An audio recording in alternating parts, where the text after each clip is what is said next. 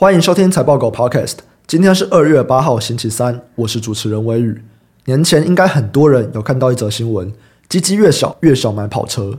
我前几天看了一下这篇新闻的研究出处，觉得蛮有趣的，跟大家分享一下。首先呢，其实这不是在讲你鸡鸡的长短，而是你觉得你自己的跟别人的比起来怎么样。他们的研究方法是找一群人，其中一组跟他说，一般人的平均长度是十公分。那另外一组人则是跟他说：“你知道吗？一般人的平均长度是十八公分。”结果呢，被告知说平均长度是十八公分的那一群人，他们会更有想要买跑车的欲望。所以其实重点哦，不是在他们自身阴茎的长短，而是他们觉得自己跟别人比较起来的长短。有趣的是啊，这些受试者其实他们的平均长度都是高过平均的，他们的平均长度是十五点二四公分。一般人勃起的平均长度大概是十三到十四公分，所以这群人呢、他们其实是高于平均的哦。但如果今天你告诉他们说，哎，平均十八，他们还是会想要去买跑车。我一开始看到这个结果啊，会想说，哎，这是不是跟每个人的这个自信有关？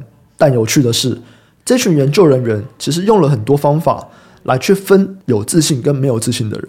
比方说，他们也有用你跟几个人发生过性关系这个数据，他跟一组人说。一般人平均来说，大概会跟两个人发生过性关系。跟另外一组人说，一般人平均来说跟十二个人发生过性关系。哦，你这样子，他一样吗？这个对照起来，一样会有一组人比较有自信，认为自己高于平均；会有另外一组人认为自己可能低于平均。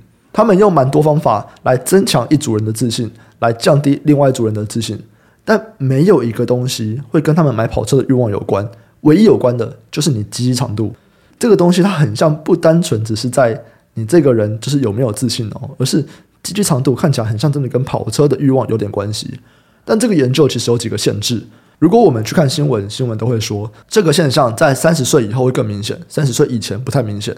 但如果有去看数据，有去看这个原本研究的图的人就会知道，诶，其实大部分的人都在三十岁以下，也就是说，他三十岁以上的数据其实没有到这么多。那这个样本数有没有可能不足？这个是还会要再研究的点呢。不过还是蛮有趣的，跟大家分享一下。那今天呢，要来分享两则产业新闻。第一则新闻：中国智慧型手机去年严重衰退。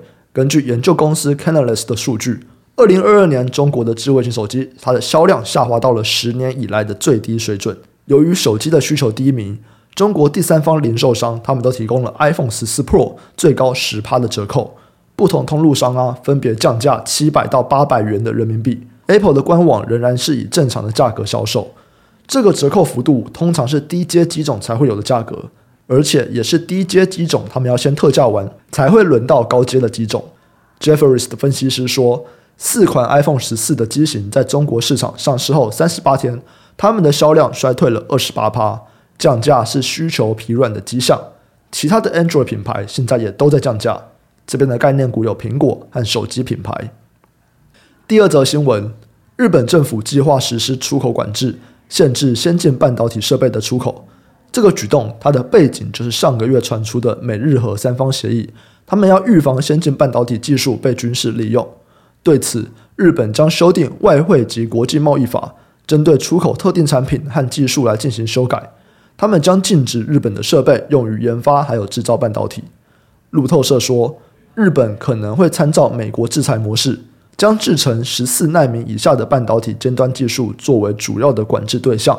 共同社说，日本政府不会在修正案中特别提到中国，他们要降低被北京当局报复的风险。这边的概念股有逻辑 IC 代工。以上新闻的相关资讯和相关概念股的清单，我们都列在网站上，点选资讯栏财报狗新闻连接都可以看到，也可以透过这个连接订阅财报狗新闻。我们每天都会帮你整理产业动态，还有最新消息寄到你的信箱。等一下七点，我跟小郑会来讨论细节，这是第一个已经明确表示他们这一季就要开始重回成长力道的产业，我觉得非常的值得大家的关注。我们等一下七点再见，拜拜。